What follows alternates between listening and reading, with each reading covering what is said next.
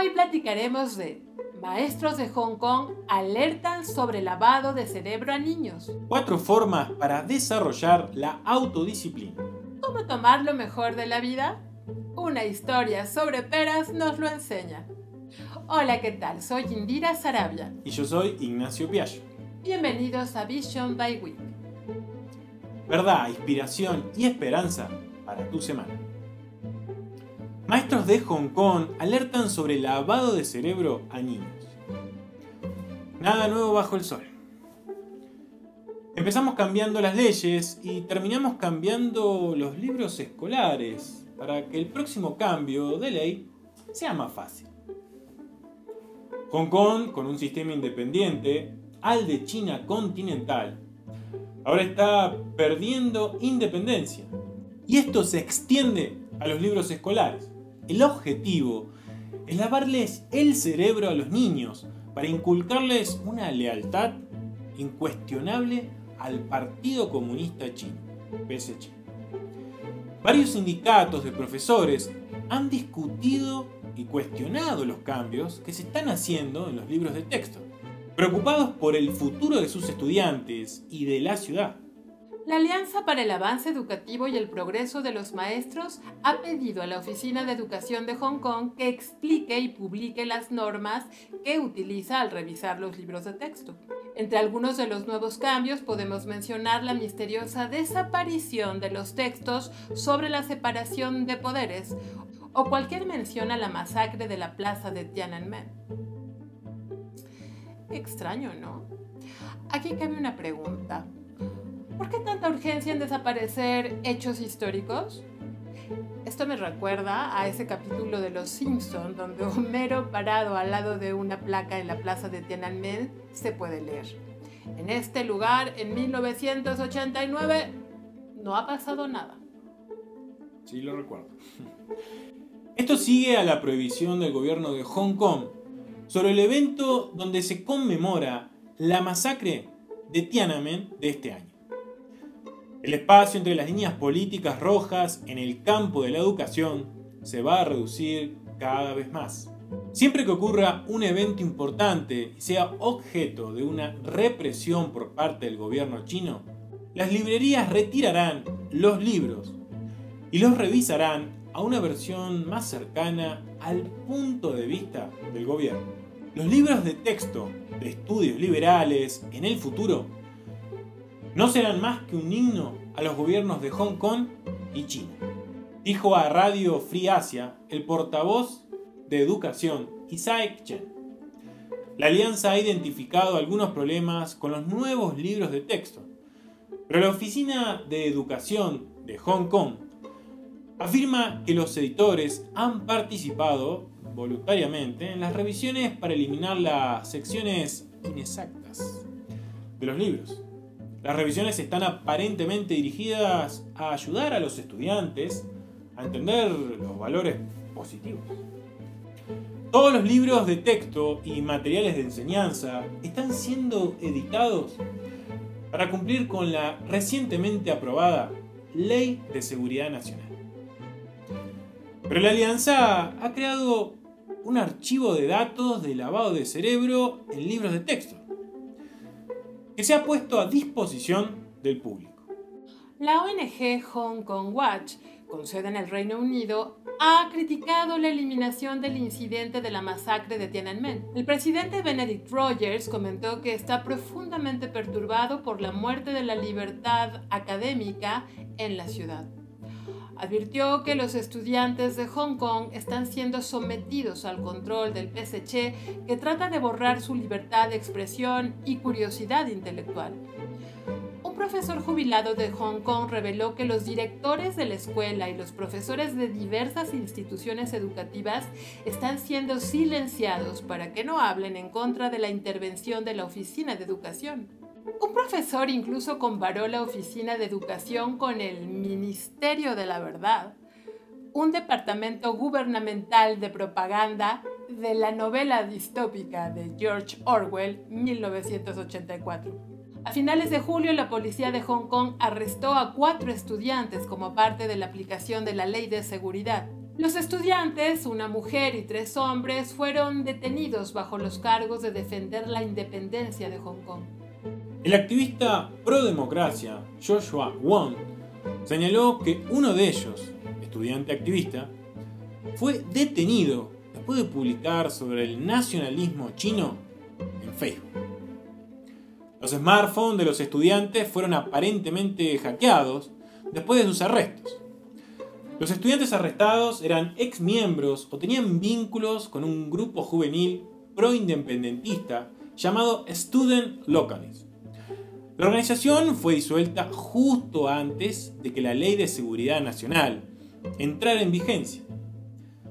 Sin embargo, el grupo declaró que continuaría sus actividades en el extranjero.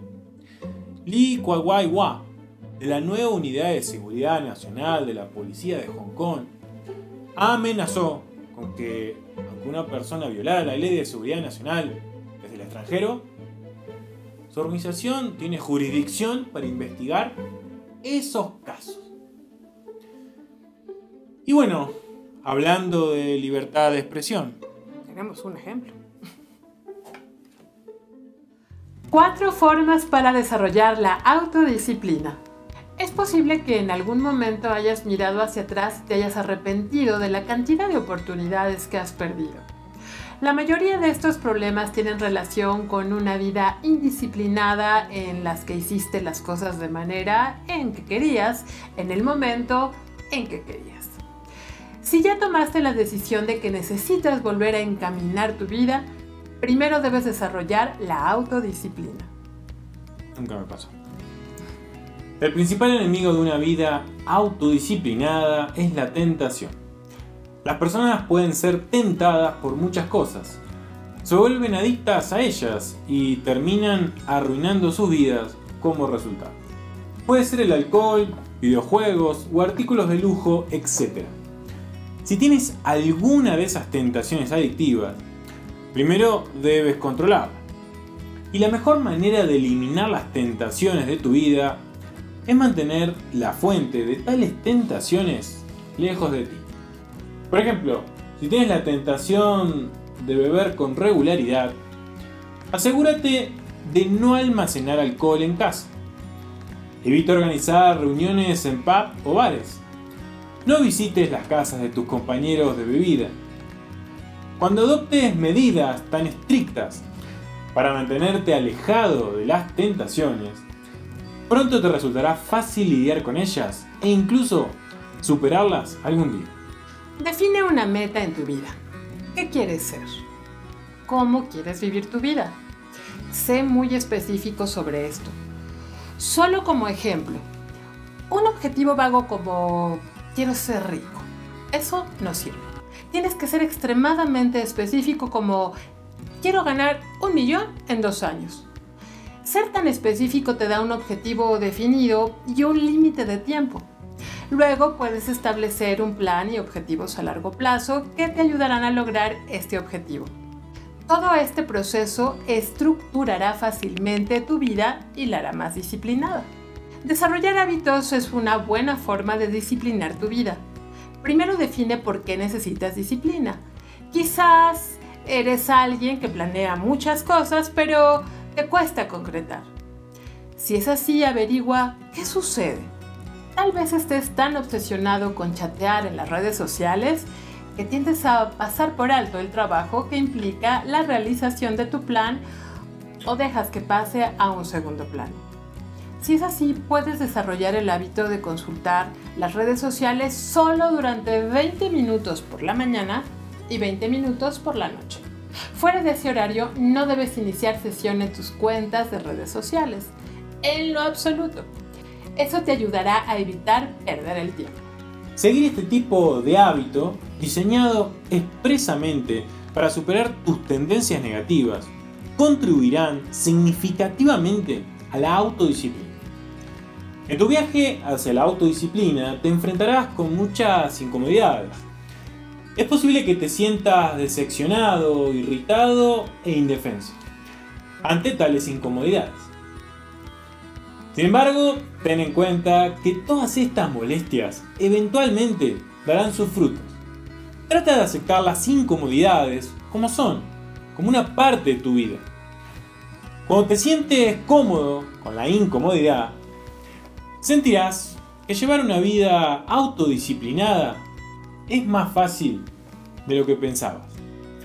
Por ejemplo, cuando tienes que levantarte temprano y reducir tus horas de sueño para lograr tu meta, es posible que te sientas somnoliento y estresado durante el día. Por lo tanto, trata de ir a dormir más temprano y no desvelar. Tu cuerpo pronto se aclimatará a la nueva rutina y no sentirá muchas molestias después de un tiempo. También piensa en tu objetivo. El por qué estás haciendo esto para reafirmar tu voluntad. Y recuerda que hoy estás sembrando y mañana cosecharás lo que sembraste. ¿Cómo tomar lo mejor de la vida? Una historia sobre peras nos lo enseña. A finales de la dinastía Qing en el distrito Shabei de Shanghái había una tienda de golosinas muy exitosa. Vendía caramelos de pasta de pera. Un cartel con los caracteres Los cielos saben colgaba de su puerta. Esta es la historia de su éxito. Frente a la tienda había una frutería propiedad de una familia de apellido Yu. En el octavo año de Guangzhou, Yu compró 50 cestas de peras de Laiyang Shandong. Como transportar las frutas llevó mucho tiempo por las largas distancias, las peras empezaron a descomponer antes de llegar. No importaba cómo Yu secara las peras podridas al sol o que intentara pelarlas, Nadie quería comprarlas. En el lado opuesto de la calle había una pequeña tienda donde vivían un marido y su mujer. No tenían nada que comer. Viendo que Yu tiraba tantas peras podridas, la pareja las recogió, las peló y les quitó las partes podridas. La fruta era sabrosa, así que la pareja cortó en trozos pequeños las partes buenas de las peras y las vendió cinco trozos por moneda. El negocio empezó a ir bien. Después la pareja fue a la frutería de Yu para comprar todas las peras podridas. Yu, quien pensó que las peras podridas no valían nada, ahora tenía un lugar para venderlas a bajo precio. Luego de cortar las peras, la pareja las puso en un gran tarro con agua como una forma de preservar las enormes cantidades encurtiéndolas con azúcar. Al hacerlo se hicieron más deliciosas y cuando se pusieron a la venta en el mercado, se vendieron aún mejor.